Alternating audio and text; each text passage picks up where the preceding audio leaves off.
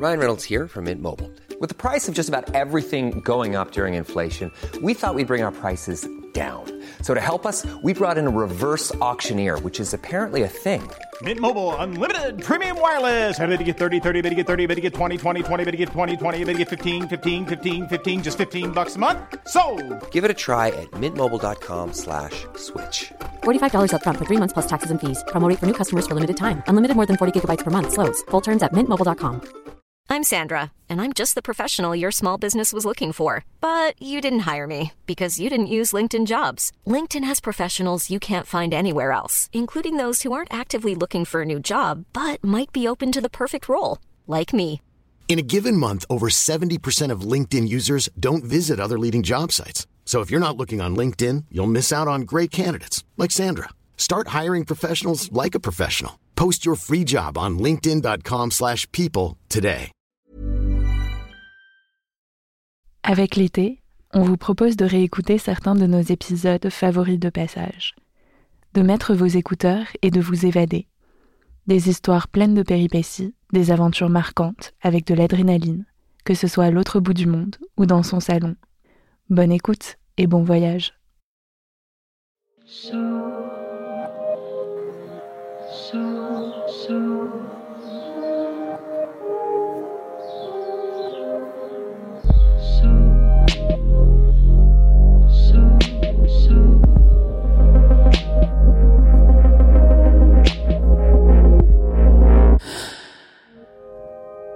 J'ai grandi avec les récits de voyage de mon père. Aux États-Unis pendant un an, où il travaillait comme serveur et a écumé le pays du Canada au Mexique. En Inde, où il a mangé une glace d'un vendeur de rue le troisième jour et a été malade pendant les trois mois qui ont suivi. Au Pakistan, où ma mère l'a accompagné parce qu'elle pensait qu'il allait lui demander sa main, et où elle a failli mourir emportée par un torrent, puis où elle a perdu la vue car ses yeux étaient brûlés par la lumière sur les glaciers. Finalement, il n'y a pas eu de demande en mariage, elle est rentrée ravie. Et puis, il y a eu la Chine, où il a appris la chute du mur de Berlin par téléphone filaire sur un quai de gare. En Islande, où il a campé pendant trois semaines sous la pluie. Au sultanat d'Oman, à Madagascar. Quand je suis devenue jeune adulte, je suis partie à mon tour cinq mois en Amérique du Sud avec ma petite sœur. Mais pour être tout à fait honnête, j'ai failli ne pas y aller. J'étais au tout début de ma vie professionnelle et je me suis dit que c'était le pire moment pour partir, que ce n'était pas bien raisonnable, qu'il fallait que je reste et que je cherche un travail. J'étais un peu tétanisée. Mais bon, je n'avais pas non plus laissé ma petite sœur partir toute seule, donc j'y suis allée. Mais sans cette obligation, entre guillemets, je pense que je n'aurais pas eu le courage de franchir le pas. C'est étrange, et ce n'est pas bien glorieux, mais c'est comme ça. C'est sans doute pour ça que je suis aussi fascinée par l'histoire d'Apolline que vous allez entendre dans cet épisode. Parce que j'admire les personnes qui décident, envers les normes qui leur sont dictées explicitement ou implicitement, de faire ce qui est bon pour elles, tout simplement. C'est quelque chose de beaucoup plus compliqué qu'il n'y paraît et un courage qu'on ne célèbre sans doute pas assez. Ça m'inspire de voir que d'autres modes de vie, d'autres choix sont possibles. Et surtout de voir des personnes faire ces choix avec détermination et. Dans cet épisode de passage, un voyage, une histoire d'amour et une incroyable aventure au beau milieu du Pacifique. Apolline et Nano, au micro de Stéphanie Thomas. Je suis Louise Emerlet, bienvenue dans Passage.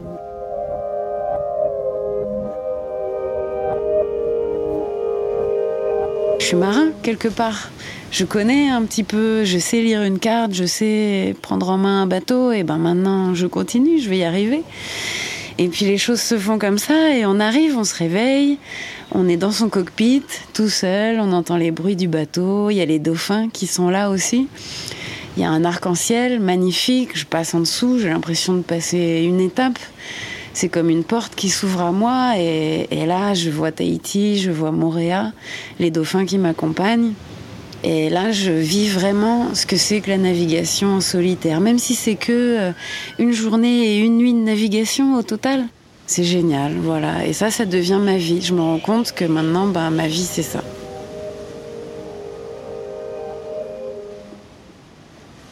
Je m'appelle Apolline. Je suis normande, j'ai 35 ans. Je suis monitrice de plongée. Je plonge depuis que j'ai l'âge de 12 ans. Donc la mer et le milieu marin, c'est vrai que je m'y sens bien. Après mes études, j'ai eu un manque, j'ai eu envie de prendre la mer vraiment réellement. Et c'est là que j'ai commencé à m'épanouir vraiment, à passer mon monitorat de plongée. Ensuite, suite à ça, j'ai découvert la mer. J'ai découvert la voile assez tard. J'avais 25 ans quand j'ai découvert la voile. Après, la voile, c'est particulier, c'est un autre, euh, domaine. Ça fait maintenant 10 ans que je navigue. J'ai découvert qu'on pouvait voyager en bateau, qu'on pouvait naviguer et qu'on pouvait en vivre aussi. Et j'avais énormément envie de voyager, de prendre l'air, de zapper un petit peu ces années d'études euh, qui m'ont semblé longues donc j'avais vraiment envie de m'épanouir sur l'eau et là je me suis dit je vais pas faire comme tout le monde, prendre un billet d'avion, faire le tour du monde. Je vais apprendre à naviguer. Donc j'ai eu la chance de rencontrer quelqu'un qui m'a appris. Donc j'ai appris avec lui à naviguer et il avait un bateau à l'époque. Donc je me suis fait euh, la main sur donc un bateau en aluminium.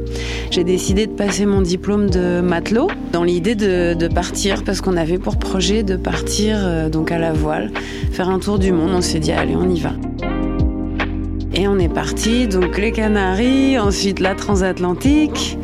Euh, ensuite, j'ai continué euh, aux Caraïbes à travailler sur les bateaux en tant qu'hôtesse, marin, cuisinier. Je connaissais rien à la cuisine, mais pour pouvoir embarquer sur les bateaux, je me suis dit allez, euh, j'improvise les menus et ça va bien se passer. Hop, donc je me suis fait trois ans comme ça.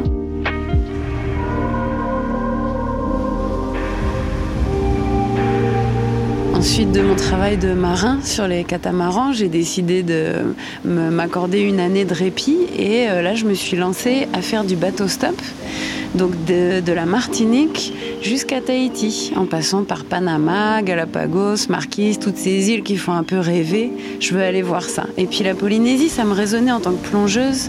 J'avais envie d'aller voir là-bas un petit peu ce qui se passait sur l'eau et sous l'eau aussi. Arrivée en Polynésie, je suis tombée amoureuse de la culture. Donc là, j'avais plus vraiment envie de plonger. Finalement, j'avais plutôt envie de danser, chanter. Euh, les gens, les gens m'ont vraiment touché au cœur. C'est une culture particulière. Les gens m'ont apporté une certaine euh, paix.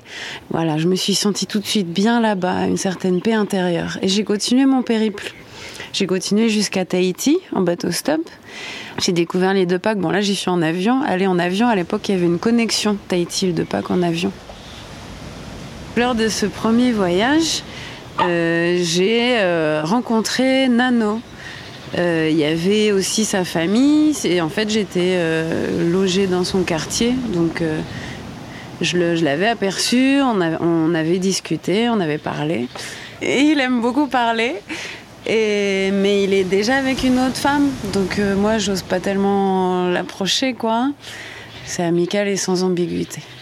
Donc j'ai eu le temps de bien découvrir l'île, euh, bien faire euh, la touriste comme on dit, mais euh, j'ai essayé quand même d'aller au contact des gens. Moi, ce qui m'intéresse, c'est pas arriver avec mon appareil photo, prendre en photo les statues caractéristiques de l'île de Pâques, qu'on appelle les Moai. Je termine mon périple, je retourne euh, aux Caraïbes, je refais une saison comme hôtesse donc sur les catamarans encore une fois de charter pour mettre des sous de côté et là je décide de retourner en Polynésie parce que vraiment c'est là où je me sens le mieux et euh, j'investis dans un bateau. Le bateau s'appelle Tétis, un bateau de 11 mètres 50 donc ça commence à être confortable on va dire. Donc sur ce bateau, c'est une fresque. Les anciens propriétaires avaient peint plein d'animaux, une baleine, une tortue, une rémanta, un requin. Et euh, j'avais du mal à me décider quand même, parce que c'est quand même un tremplin hein, d'investir dans un bateau et sans avoir jamais été capitaine d'un navire. Là, c'était ce qui allait se produire. Et ce qui m'a décidé, c'est que dans cette même journée, j'ai vu tous ces animaux. Il y avait les baleines, je les ai entendues dans la baie de Moréa. Je vais plonger le matin en snorkeling, je vois la raie, le requin, la tortue. Et euh, il y avait trois petites étoiles euh, à l'avant. Et la nuit, je vois les trois étoiles filantes. Je me dis, ok, c'est bon, j'achète. Puis c'est vrai que l'île de Pâques, c'était la destination finalement la moins chère en partant de Tahiti. Et euh, ça m'avait vraiment tellement plu, je me suis dit, allez, je me fais euh, une excursion là-bas. Donc me voilà retournée à l'île de Pâques.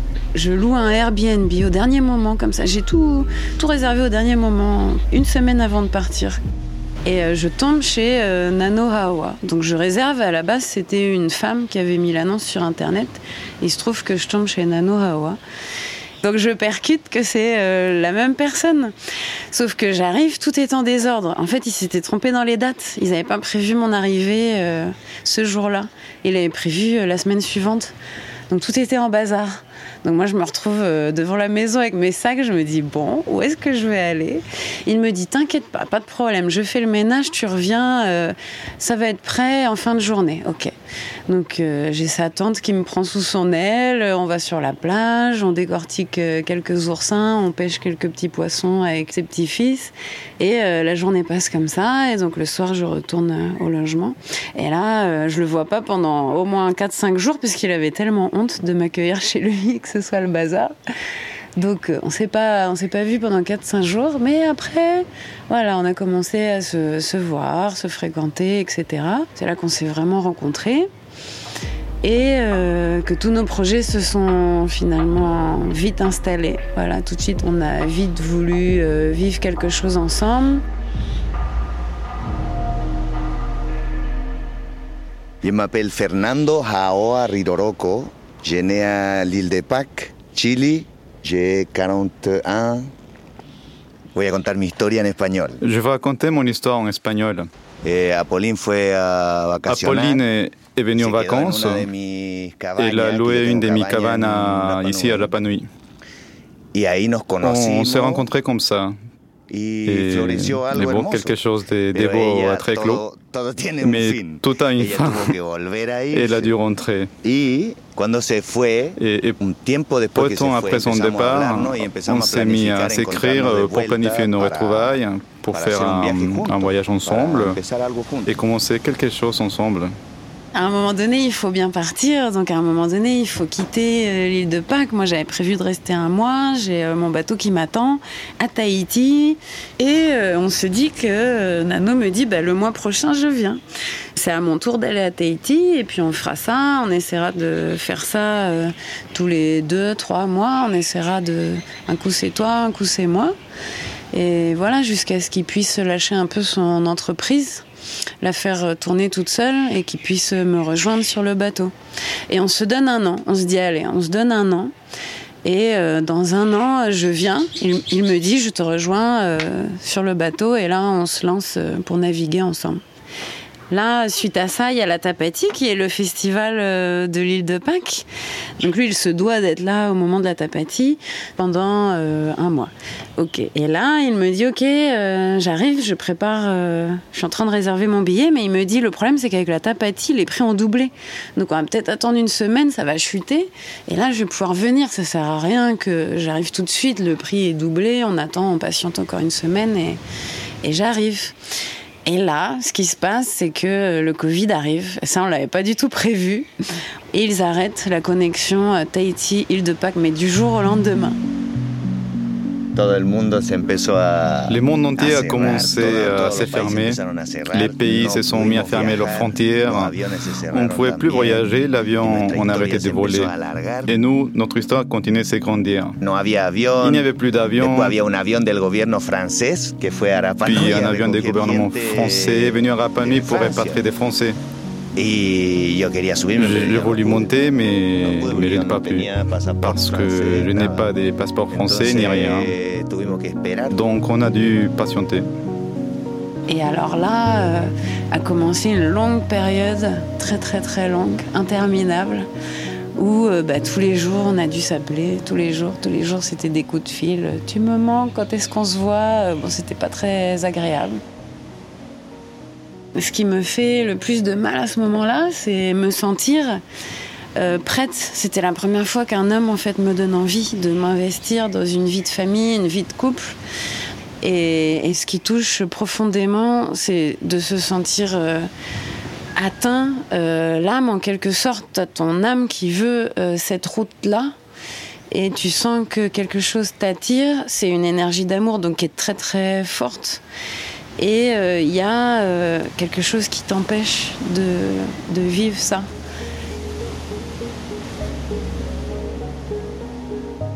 Bah D'ailleurs, euh, les mois passent. Donc un mois, deux mois, trois mois. À Tahiti, il réouvre l'aéroport, mais l'île de Pâques, jamais ça réouvre, jamais ça reste tout le temps fermé. Ça reste fermé entre Tahiti et l'île de Pâques, ça reste fermé, mais aussi entre l'île de Pâques et le Chili, parce qu'il faut savoir que l'île de Pâques, ça appartient au Chili. Donc euh, ça reste fermé au Chili aussi. Donc ça veut dire que les habitants, les Pascoins, ils ont, ils peuvent pas sortir de l'île, ils peuvent pas s'échapper, ou alors pour raison maladie grave, très très grave, et là ils sont évassanés à l'hôpital au Chili, mais c'est la seule raison finalement. Donc il y a des avions qui viennent pour eux toutes les semaines les ravitailler mais euh, pas du tout de transport de passagers, ni pour rentrer ni pour sortir. Et ça, ça dure, ça dure, ça dure, ça dure, et on n'a pas de date. L'île est restée fermée 12 ans, 12 ans à cause du Covid. Et mon peuple a eu peur. Il y a eu tellement peur qu'ils ont confiné l'île. Personne ne pouvait approcher de l'île en bateau, personne ne pouvait partir d'île par avion, personne. Et euh, moi, j'ai à un moment donné, ben, je décide de me lancer à naviguer. Je me dis bon, ben, je suis toute seule, euh, j'ai mon bateau là. Euh. En fait, j'ai jamais navigué toute seule. Donc voilà, c'est mon premier bateau. Et le but, c'est de le prendre en main déjà dans un premier temps. je décide d'aller avec donc un ami, Sylvain, qui, était mon instructeur de plongée au Glénan. Euh, il m'accompagne jusqu'à Wahine. Donc Wahine, c'est euh, une journée et demie de nav de Tahiti. Et là, on se fait une journée de navigation de nuit ensemble. Donc bah là, c'est pareil. Euh, je prends confiance de plus en plus, mais je suis pas encore seule sur mon bateau. Et et là, bon, ben, pendant ce temps-là, les semaines passent, euh, les mois passent, toujours avec Nano, on s'appelle, etc. Euh, on se. Euh. Donc, moi, je continue dans ma foulée. Je rencontre un petit papy qui navigue, il s'appelle Norberto, et il me dit Demain, je vais à Bora Bora, tu me suis. Hop, on, se suit, on navigue. Et on va à Bora Bora. Là, j'avais quelqu'un encore avec moi à bord. Et euh, on revient de Bora Bora, on retourne à Rayatea, et là, Nano, ça va plus du tout, il supporte plus du tout que j'ai quelqu'un à bord. Donc là, je me dis, non, mais il faut vraiment que j'arrive à passer le cap et à naviguer toute seule, quoi. Il est jaloux complètement, complètement, donc euh, jaloux au point qu'il veut même plus le parler, c'est mon anniversaire, il m'appelle même pas, donc je suis triste encore plus. Donc, euh, ok, donc c'est dur, ça devient dur, très dur pour tous les deux. Donc là, j'ai dit, ok, là, il faut, changer, il faut euh, passer une étape. Donc là, je décide de euh, partir seule et je suis Norberto. C'est-à-dire qu'on part à deux bateaux. Lui, il est sur son bateau et on se suit. Donc là, on se dit, on est à Rayatea, on se dit, on va à Wahine. Wahine, c'est à côté. Normalement, c'est 4 heures de navigation. Sauf que ce jour-là, le vent, il est de face. Donc, euh, c'est double, double temps. Normalement, on met deux fois plus de temps. Et là, on se dit, bon, bah, on va pas arriver avant la tombée de la nuit à Wahine. Et euh, là, je dis à Norberto à la radio, je lui dis bah écoute, qu'est-ce qu'on fait? On, continue, quitte à passer la nuit en mer, on continue, puis on arrivera demain matin euh, sur Tahiti. Donc euh, nous la partie, on enchaîne la nuit. Et là, je passe du coup ma première nuit en mer. Quelque chose d'exceptionnel, d'extraordinaire, être seul sous les étoiles comme ça, seul sur son bateau, et je vois que ça se passe bien. Le bateau, ben, je me rends compte que je commence à le prendre en main. Il y a tout qui fonctionne. à un moment donné, ben, Norberto, je le, je l'ai pu à la radio. Je le vois plus sur l'AIS, c'est-à-dire euh, le petit curseur qui me permet de voir sur l'ordinateur où il est. Je le vois plus, il est plus présent. Bon, bah c'est pas grave, je continue et je me dis, ben, de toute façon, euh, je suis marin quelque part. Je connais un petit peu, je sais lire une carte, je sais prendre en main un bateau et ben maintenant je continue, je vais y arriver. Et puis les choses se font comme ça et on arrive, on se réveille. On est dans son cockpit, tout seul, on entend les bruits du bateau, il y a les dauphins qui sont là aussi. Il y a un arc-en-ciel magnifique, je passe en dessous, j'ai l'impression de passer une étape. C'est comme une porte qui s'ouvre à moi et, là je vois Tahiti, je vois Moréa, les dauphins qui m'accompagnent. Et là, je vis vraiment ce que c'est que la navigation en solitaire. Même si c'est que euh, une journée et une nuit de navigation au total, c'est génial, voilà. Et ça, ça devient ma vie. Je me rends compte que maintenant, bah, ma vie, c'est ça. Donc moi, quand j'arrive à Tahiti, ce que j'ai envie, c'est retourner aux marquises déjà. Euh, le Covid, tout ça, Nano, c'est compliqué. Euh, peut-être que si j'allais au, Marquis, si j'y arrivais, ça me mettrait du baume au cœur, je me sentirais bien, je retrouverais les gens euh, que j'avais rencontrés là-bas, quand j'étais arrivée en bateau stop là-bas, ça me ferait du bien, je serais parmi eux. Il y a un club de plongée là-bas, je vais peut-être pouvoir y travailler. Donc, je me débrouille. Et là, je trouve un, équipier quand même pour m'accompagner jusqu'aux Marquises. Parce que les Marquises, c'est loin, donc c'est au moins une semaine de navigation. Et nous voilà partis euh, tous les deux là-bas. Alors euh, avec Nano c'est compliqué, on se parle quasiment plus, là on a quasiment plus de coups de fil. C'est dur, c'est très dur. Et euh, mais c'est pas grave. moi, ma seule façon de continuer à, à, encaisser tout ça et à me sentir bien, c'est de rejoindre ces îles-là, les îles Marquises. Donc on y va. On met cinq jours, cinq jours face au vent, mais alors avec une météo, avec euh, des, ce qu'on appelle des grains, c'est-à-dire des gros nuages gris qui passent, il tombe de la pluie, le vent sous les nuages forcit, donc on a 30, 35 nœuds de vent. J'arrive à Eyao, et là je me dis, bah ça y est, c'est fait, le défi il est relevé. Je suis arrivée aux Marquises, et là je commence à, penser, à penser à Nano. Je me dis, ben puisque j'ai réussi à naviguer jusqu'aux Marquises, peut-être que je pourrais aller plus loin encore. Tout est possible finalement. Et entre-temps, dès que j'ai eu la première connexion, bah, en fait, Nano, il m'avait recontacté. Tout, tout bête, tout bêta, parce que finalement, quelque part, on était resté connectés, hein, et il voulait, bah, il, voulait toujours hein, notre projet, notre aventure, et, et, euh, et je me dis, euh, peut-être que je pourrais rejoindre euh, Nano. Je commence à y penser, là, la petite graine commence à s'installer dans mon cerveau. Alors l'île de Pâques, c'est très loin, c'est très éloigné. Donc de Tahiti, ça doit faire 2000 nautiques, donc en kilomètres 4000, quelque chose comme ça. On fait notre mouillage, donc on, pose l'ancre, on va à terre. Euh, et, j'étais toute contente donc d'aller retrouver ces gens-là que je connais, que j'avais pas vus depuis 4 ans maintenant déjà. Et je vais à la première maison, première maison du village, chez Rose et Frédéric. Ils ont un petit-fils qui s'appelle Monatini. Et Monatini, il est en train de jouer avec un jeu de cartes, un jeu de cartes euh, avec tous les monuments du monde. Je sais pas, les pyramides d'Égypte, euh, le Christ là à Rio, Rio de Janeiro, c'est ça? Tous les monuments du monde. Et il me donne une carte, il m'en donne une, il me dit au hasard, il en tire une comme ça, je lui ai rien demandé, hein. il me la donne, il me dit tiens c'est pour toi. Et euh, j'avais mon équipier là à côté de moi, il regarde la scène et je, regarde la carte et c'était les Moai de l'île de Pâques. Et alors là, je me dis ah ok, donc c'est ça, c'est ça le signe, c'est ça la prochaine étape. Tout de suite, je comprends, je comprends que c'est ma prochaine étape. Je me dis les marquises, c'est check, c'est fait, maintenant on est là. Prochaine étape, et eh ben je me dis j'ai trois mois pour préparer mon bateau. Trois mois, c'est pas beaucoup pour préparer un bateau et pour aller dans dans ce genre de navigation là. Et je me mets en tête de préparer mon bateau. Notre histoire continue de grandir et Pauline m'a dit qu'elle avait un plan, qu'elle avait acheté un bateau et qu'elle voulait venir me chercher avec. Alors à ce moment, euh, j'ai eu peur. Elle m'a fait peur. J'ai eu hyper peur parce que même si on ne sait pas naviguer, on vit sur une île. Et juste en habitant sur cette île, on sait comment est la mer. Tout le monde au Rapa sait que cette mer est difficile, qu'elle est dangereuse. Et qu'elle, elle voulait faire ça seule. Moi, au début, je lui ai dit que non. Je lui dis euh, peut-être que je pourrais tenter, tenter d'aller te chercher.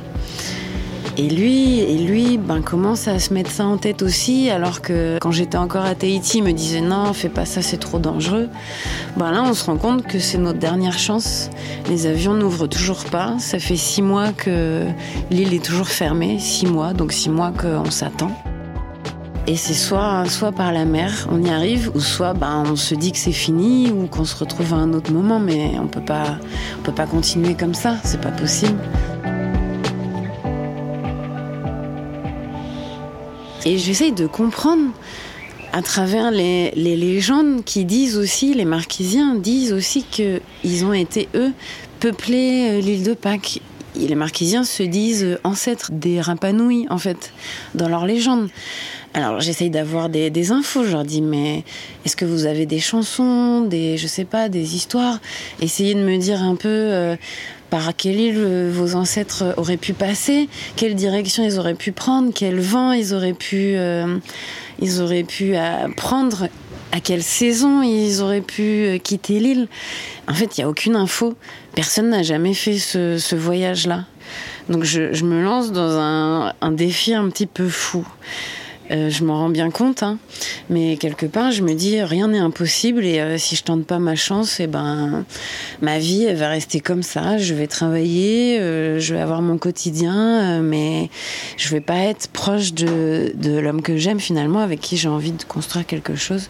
Je vais devoir faire abstraction de ça et ça pour nous c'est dur. Donc je tente ma chance.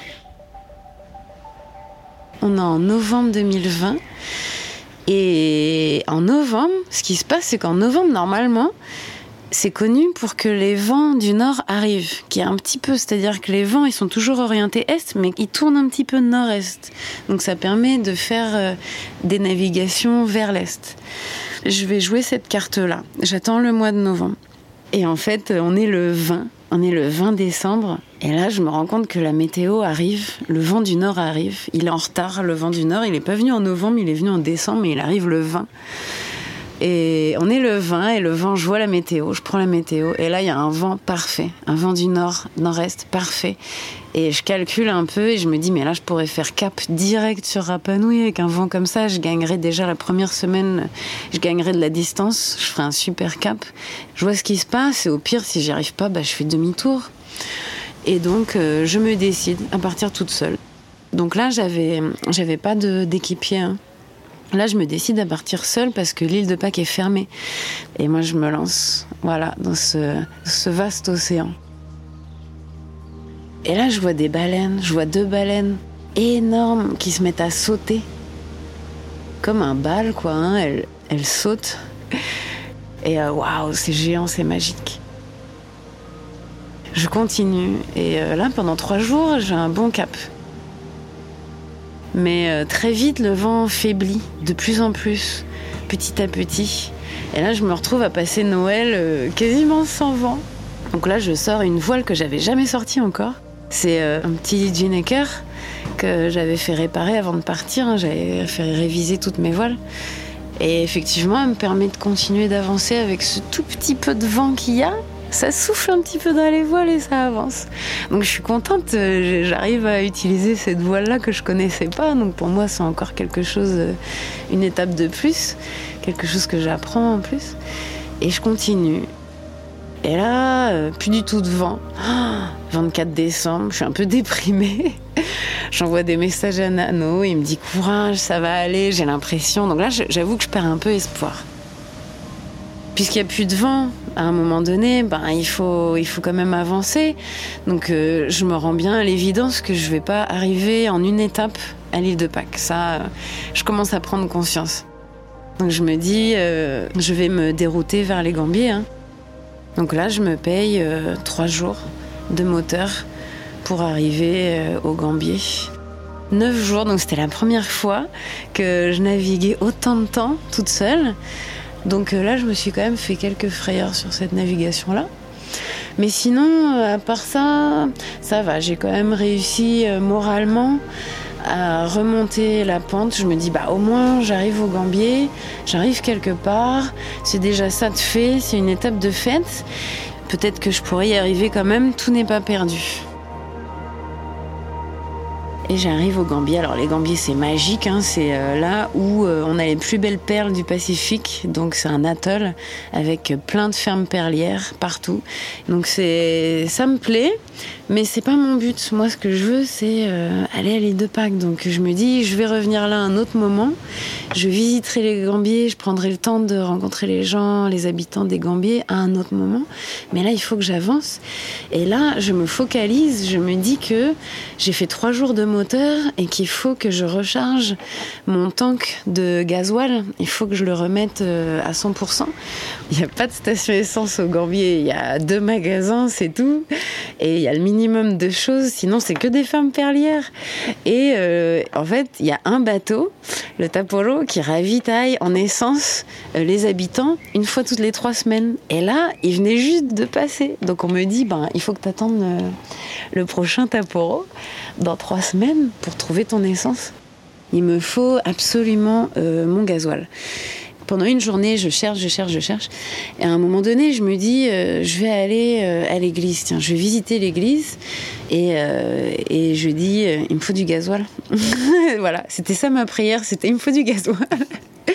et là, je ressors de l'église et j'ai Julie qui m'appelle, qui me dit Hé oh, toi là-bas, ça va Tu t'appelles comment? Et euh, elle était assise sur les marches de l'église. Alors qu'avant que j'y rentre, elle n'y était pas. J'y ressors, elle y est.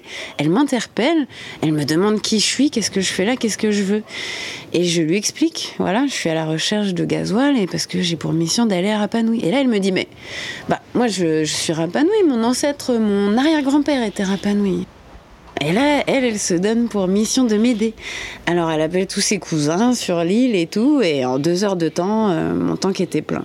Il me reste plus que les papiers à faire à la gendarmerie, parce que là, je vais quitter un territoire. Je quitte la Polynésie française, donc la France, pour aller au Chili. Donc, il faut que ce soit clair avec les douanes et avec la police.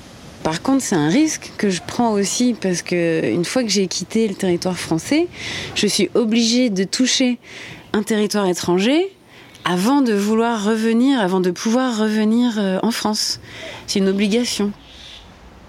Le 2 janvier, j'arrive à aller euh, faire mes douanes de sortie. Donc, euh, en gros, je reste trois jours au Gambier, le temps de trouver mon essence, faire mes douanes de sortie. Et là, ben, je prends la météo et elle est bonne. Et donc, je m'en vais. Je décide de m'en aller. Donc, j'ai 2800 km à parcourir. Donc ça équivaut à euh, trois fois Paris-Nice. Il pleut, il se met à pleuvoir en plein dans le chenal des, Gambiers. C'est pas grave. J'ai ma carte euh, numérique là sur mon téléphone, donc je suis, je suis la carte. Je sors de l'atoll et euh, me voilà partie. Je sais pas pour combien de jours. J'ai une joie en moi. Je me sens joyeuse d'essayer, de tenter ça je me sens, je sens que je peux le faire. Alors euh, la première nuit, ce qui m'arrive, c'est que j'avais euh, amarré le Ginecker sur le pont et j'avais mal calculé euh, un peu les vagues et tout. Et une petite bourrasque de vent etc pendant la nuit le Ginecker tombe à l'eau. Et je me rends compte le lendemain matin je vois quelque chose dans l'eau traîner. Je dis c'est quoi ça? Et là, je me rends compte que c'est la voile qui est dans l'eau. Donc j'arrive à la récupérer et elle est un petit peu hum, trouée, mais pas méchant. Comme elle est légère, je me dis c'est pas grave, j'ai ma machine à coudre, je vais la réparer. Donc je la mets de côté, je me dis dès que j'ai le temps, euh, je me fais une petite séance couture dès que la mer est, est calme et je continue. Voilà. Donc par contre, j'ai une filière, c'est-à-dire une protection sur le côté qui a cassé à cause du poids de la voile qui est tombée. J'ai cassé la filière. Bon, bah c'est pas bien méchant. Hein. De toute façon, j'évite d'être sur le pont euh, toute seule. Et puis à chaque fois que je vais sur le pont, je m'attache, hein, bien évidemment. Je continue une journée, deux journées, trois journées, direction sud-est.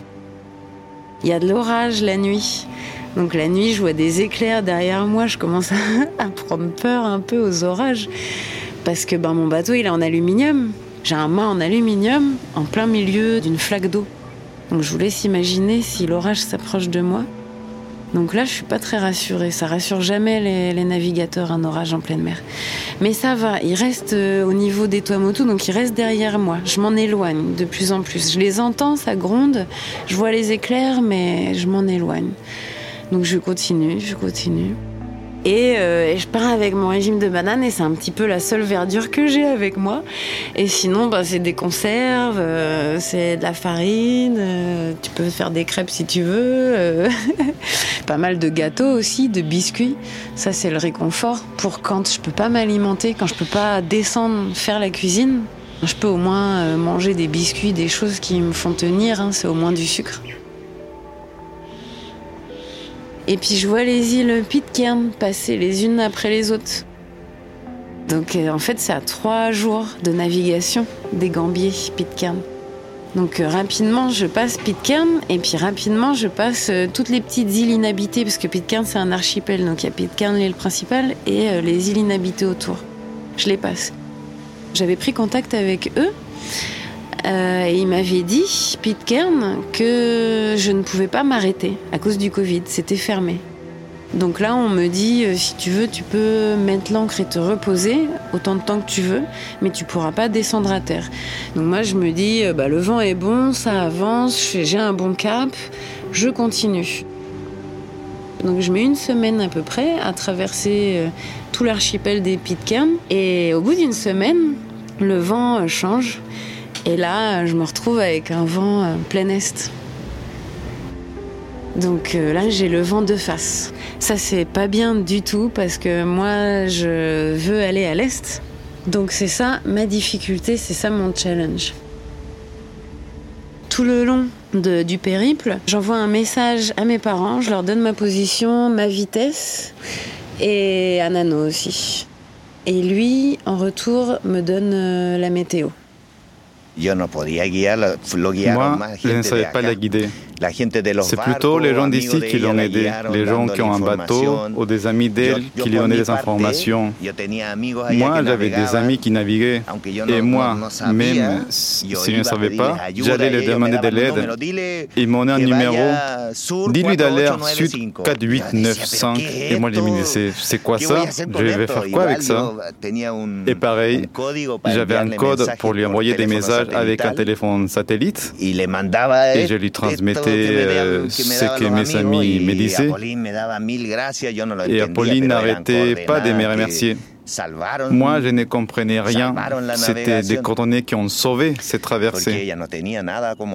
Parce qu'elle n'avait aucun moyen de se diriger précisément. Donc, moi, je lui envoyé des infos. Les gens d'ici les envoyaient des infos. Et elle a réussi à venir ici comme ça je ne sais pas quelle stratégie je veux adopter. Je sais que je vais essayer, je ne sais pas par euh, quelle technique je vais y arriver. Et d'ailleurs, euh, j'ose pas en parler parce que tous les gens me disent, euh, les marins là qui sont autour de moi me disent, mais comment tu vas faire? C'est pas possible. Il faut que tu ailles au sud. Tu es toute seule. C'est pas des navigations qui se font seules. Il faut que tu partes au moins à trois. Il faut au moins que tu trouves deux équipiers. Et moi, je dis, mais non, mais moi, j'y vais seule. Donc, euh, à ce moment-là, quand le vent passe est, j'ai pas vraiment de véritable option. La seule option que j'ai, c'est d'aller au nord. Parce que euh, au sud, il n'y a pas de vent. À ce moment-là, il y a une espèce de ceinture euh, où il n'y a pas de vent. Et au nord, plus je vais au nord et plus ils annoncent du vent. Donc mon contact que j'ai, mon contact météo qui est à Tahiti, donc là il me dit va au nord. Et il me donne pas plus de détails. Il me dit au sud, il n'y a rien, il n'y a pas de vent, va au nord. Oh alors moi, je vais au nord, je vais au nord, je vais au nord, je vais au nord. Et là, le vent est de plus en plus fort au nord. Je suis toute seule là-dedans, euh, je prie, hein, euh, je vous le cache pas, hein, quand on est. Je pense qu'il y a très peu de marins dans ces cas-là qui, qui, ben, qui font pas le signe de croix. Hein. quand on est tout seul au milieu de nulle part et que finalement notre destin il est remis euh, ben, à l'océan et au ciel, euh, à la météo, ben il faut avoir la foi. Moi, je pense qu'il faut y croire. Il faut pas se poser la question, il faut y croire.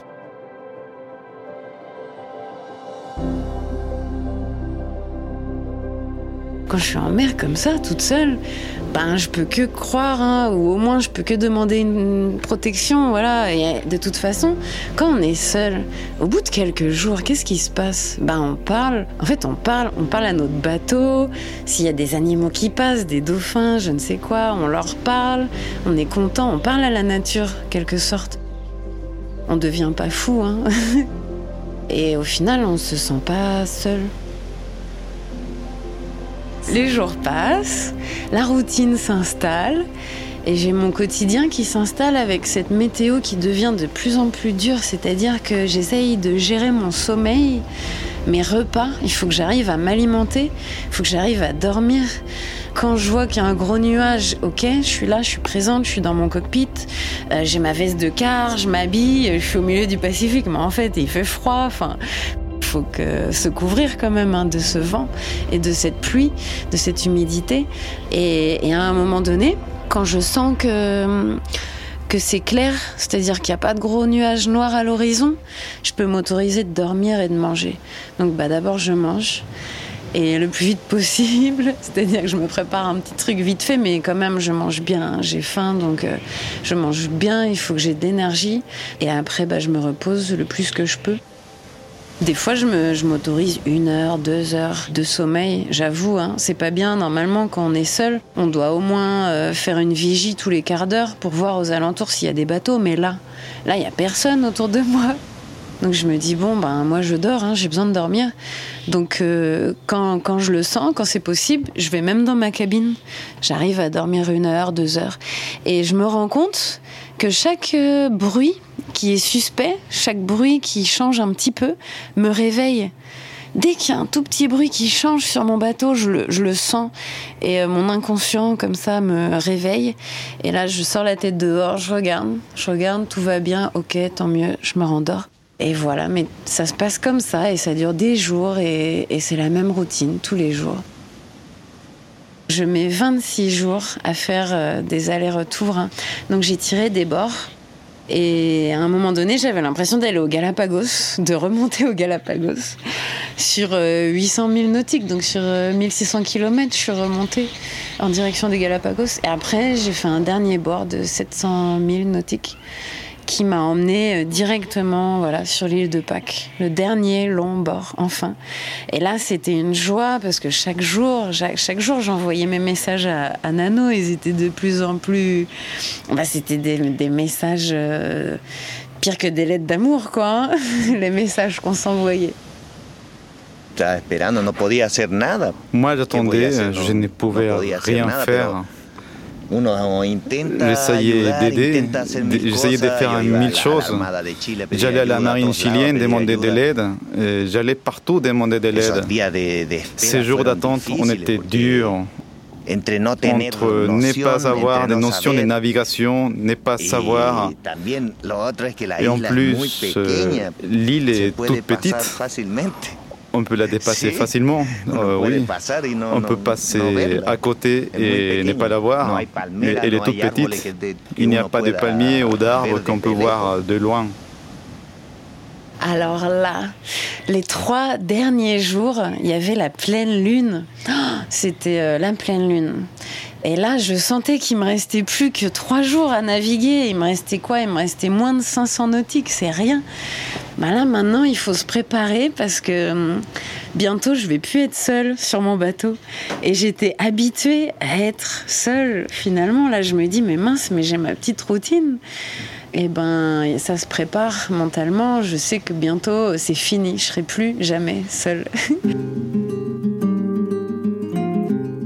À un moment donné, je vois la terre, mais cette terre, elle m'a paru mais tellement loin d'arriver à l'île de Pâques et de voir, j'en ai des frissons encore, de voir cette île-là, ce petit bout de terre, mais petit. Je sens cette solitude de cette île qui est euh, tellement isolée. C'est l'île habitée la plus isolée au monde. Et moi, je me suis sentie tellement isolée ces derniers mois, ben, j'ai l'impression de la comprendre. Je m'approche d'elle petit à petit. Je la vois de plus en plus grande. Et j'arrive en, fin de journée. Et j'étais euh, tellement seule pendant tellement longtemps, donc pendant 26 jours, hein, c'est mon 26e jour là, que j'en oublie d'allumer ma radio. Donc euh, il y a la Marina là qui m'appelle. Euh, euh, à la VHF, mais moi, euh, j'entends rien, donc je réponds pas. Et euh, je suis un petit peu dans ma bulle. Je profite de cet instant. Je distingue les moailles, je les vois au loin et je déguste.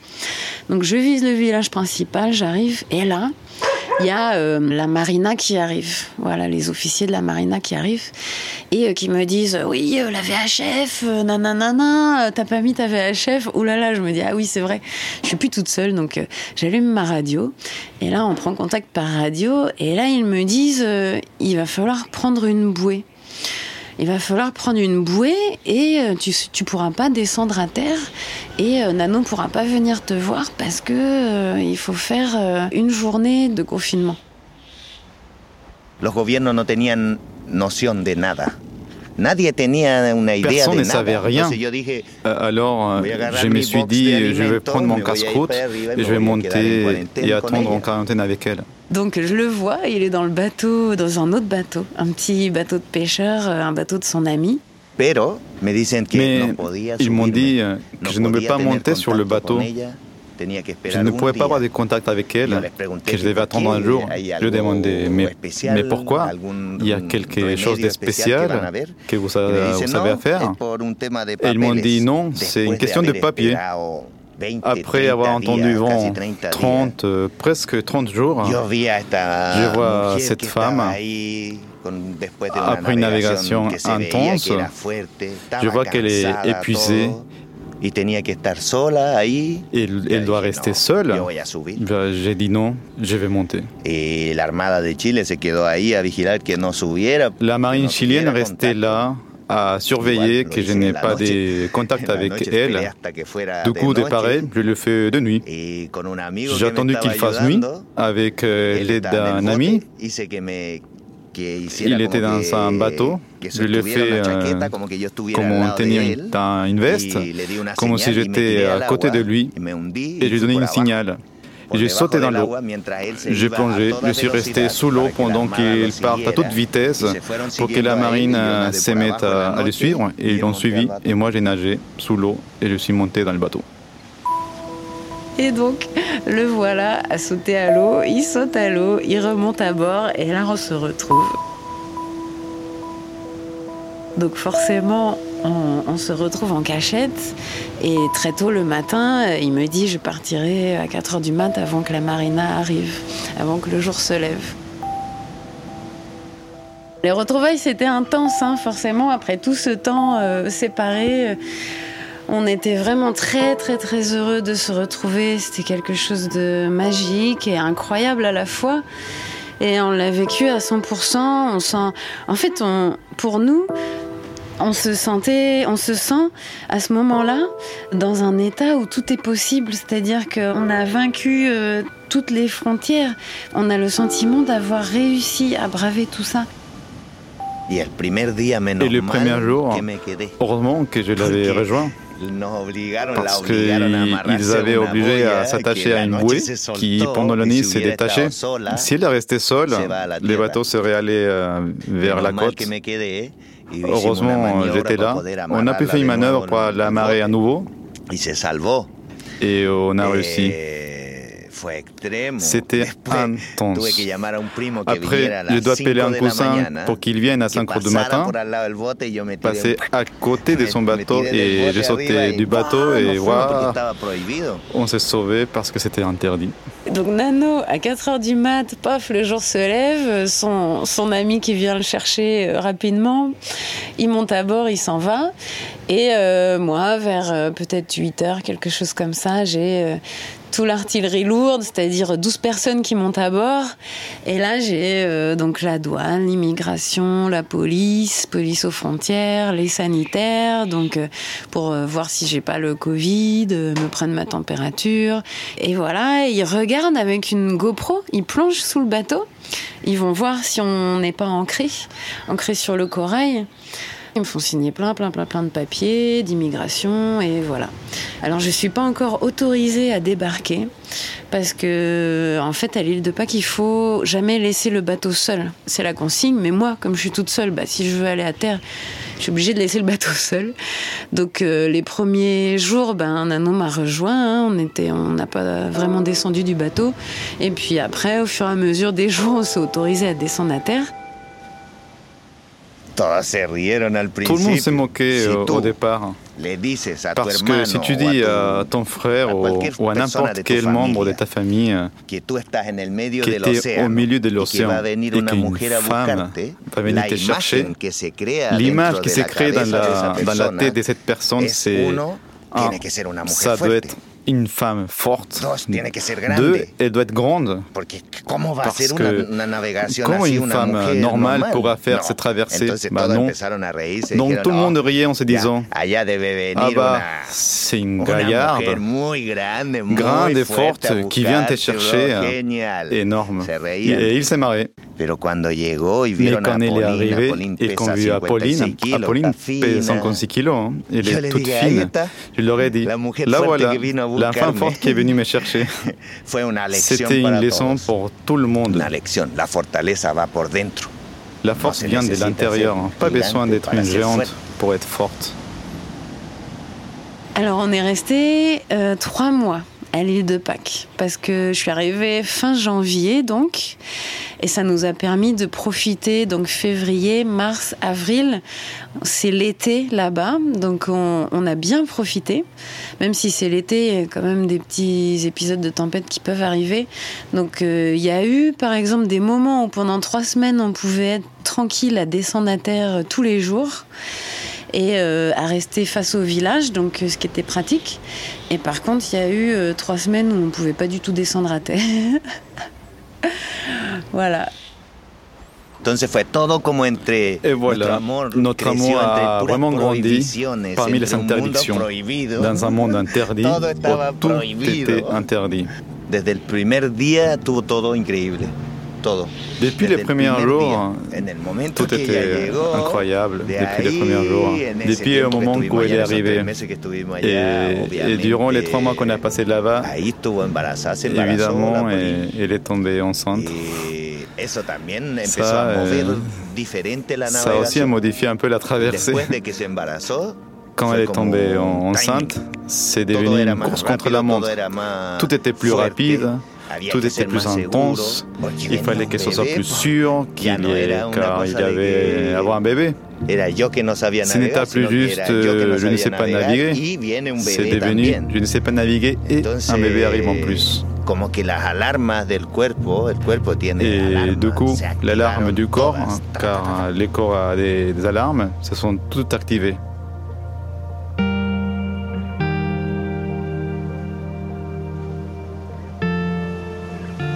A fallu que je fasse confiance à Nano pour euh, le retour parce que ben on voulait pas. Hein. le but c'était de pas rester à l'île de Pâques. On peut pas, on pouvait pas sortir le bateau de l'eau. Il n'y a pas moyen de sortir le bateau de l'eau là-bas. Alors Nano, lui, il avait jamais fait de bateau de sa vie du coup. Hein. Un projet qu'on avait ensemble, mais on n'avait jamais encore eu l'occasion de s'entraîner.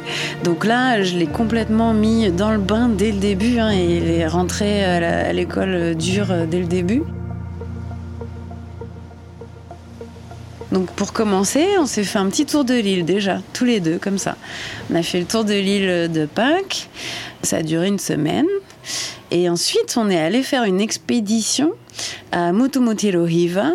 C'est un, un, petit motu qui est à trois jours de navigation de l'île de Pâques en direction du Chili, donc encore plus à l'est. Autour de moi, tout le monde est déjà au moins monté sur, sur une planche à voile.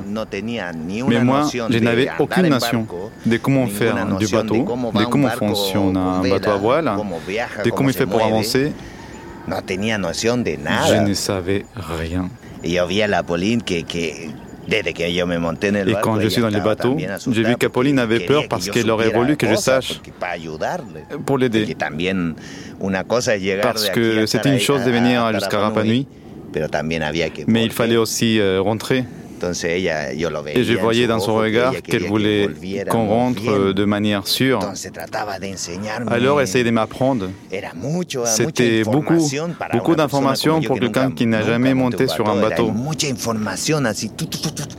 Des, des, informations sur comment naviguer, des infos sur comment se tenir sur un bateau. C'était ces bateaux sur lesquels je me suis cogné partout.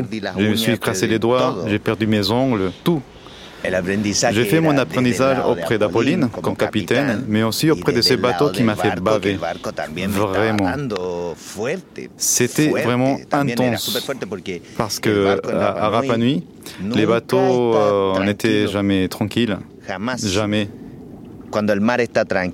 Même sur une main calme, les bateaux bougeaient comme si la mer était euh, mauvaise.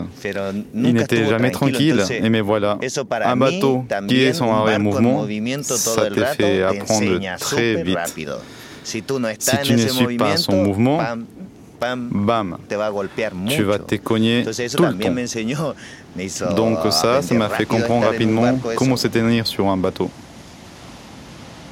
Euh, bah, à un moment donné, il a fallu quitter hein, Rapanui, il a fallu quitter l'île. Donc j'avoue qu'on a traîné un peu. Pour euh, quitter l'île, on traîne un peu, on prend notre temps, parce que ben, on veut profiter de la famille aussi, on ne sait pas quand est-ce qu'on va revenir. Euh, Nano, ben, il hésite aussi un peu, enfin il n'hésite pas à monter à bord, mais quand même, je pense qu'il appréhende, c'est sa première grande navigation, il ne sait pas trop à quoi s'attendre, il ne sait pas trop ce qu'il faut qu'il emmène comme chose, il me demande mais j'ai besoin de quoi pour remonter, pour naviguer Qu'est-ce que je prends? Je pense que je suis la première personne qui monte dans un bateau et ne sachant rien et qui part pour une traversée de 30 jours. C'est une chose que ta femme soit venue te chercher et tout risquer, mais là, vous allez partir avec un bébé. La pression est devenue plus forte. Toute la famille, non, vous ne pouvez pas partir avec un bébé.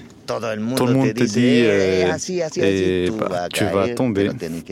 Mais tu dois rester fort. Une personne m'a donné de la force. Une grand-mère et la sœur de la mère de ma mère. C'est la seule qui m'a regardé un jour quand j'étais chez elle. Elle me regarde, elle me dit, oublie-les tous et, vas-y. Vous avez tous peur, vous êtes tous jeunes. Et elle, elle m'a dit d'y aller. Alors, j'ai écouté l'expérience, on a décidé donc de partir. Notre famille en contre, les gouvernements en contre, les gouvernements non plus ne voulaient pas qu'on parte parce que le pays était fermé et ils ne pouvaient pas partir d'un pays fermé. Le Chili était fermé. J'ai tout fait pour qu'ils me disent Allez, vous pouvez partir. Mais non, non, non, non. J'ai dit à Pauline Montons sur les bateaux et partons.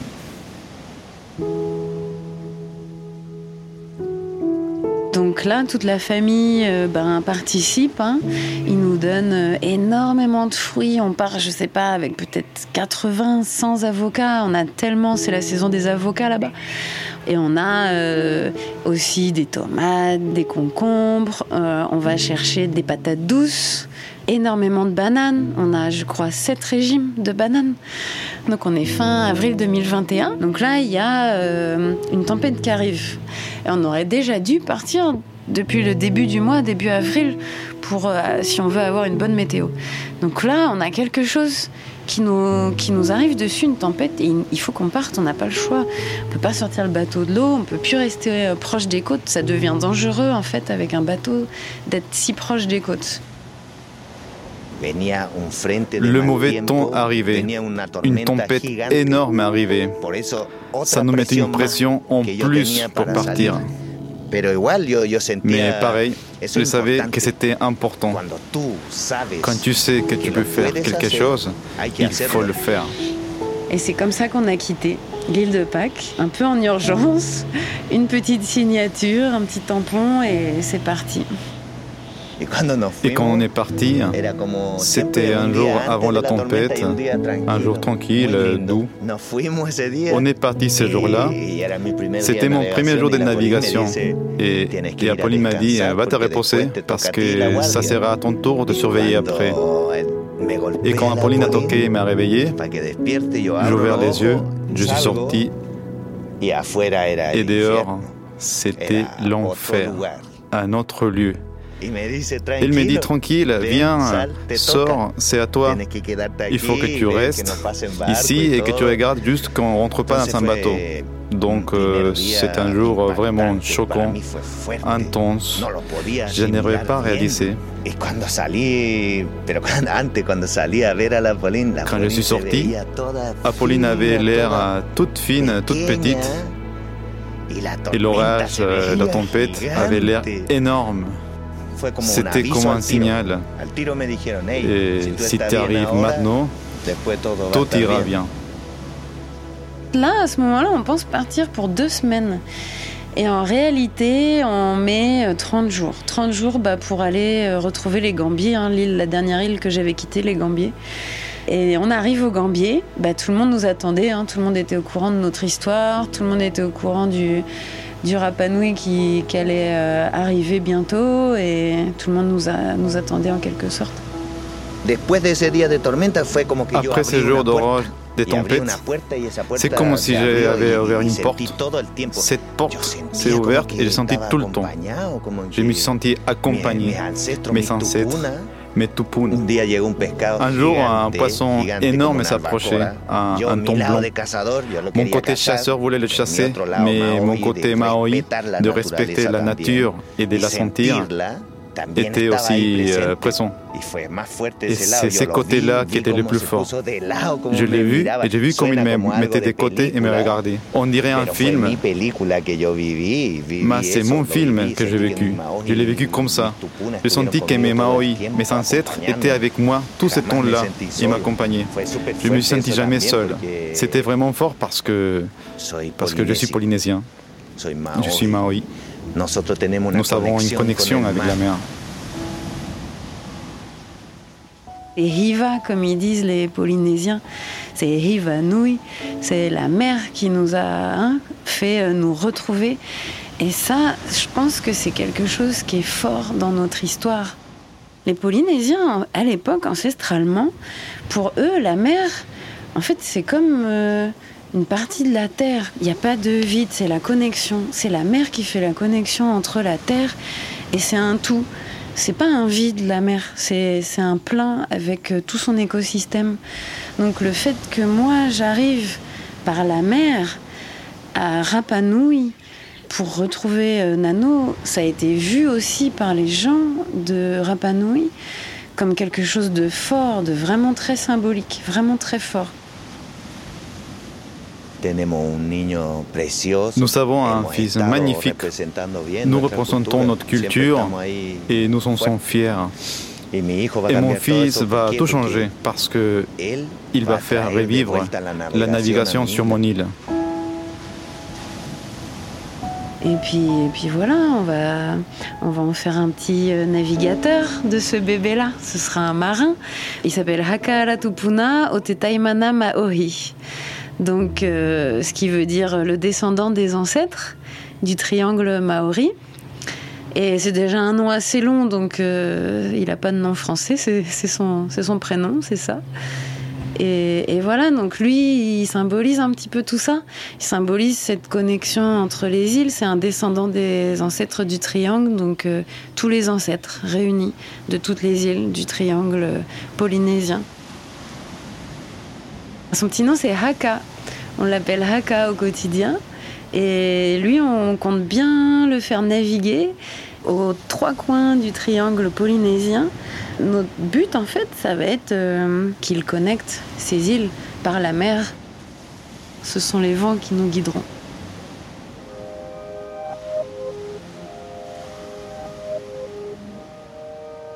Cet épisode de Passage a été tourné par Stéphanie Thomas et le montage a été fait par Capucine Rouault et Gautam Choukla. Clémence Relia était à la réalisation et au mix et Eduardo Zambrano a doublé la voix de Nano. À très vite.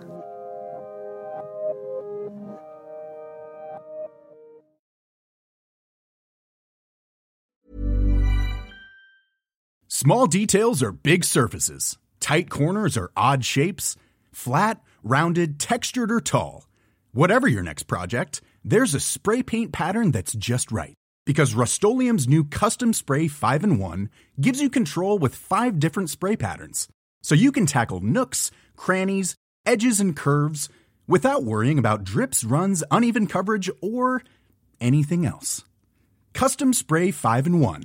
Only from Rust Brought to you by Lexus. Some things do more than their stated functions, because exceptional things inspire you to do exceptional things. To this select list, we add the all new Lexus GX. With its exceptional capability, you'll see possibilities you never knew existed, sending you far outside your comfort zone.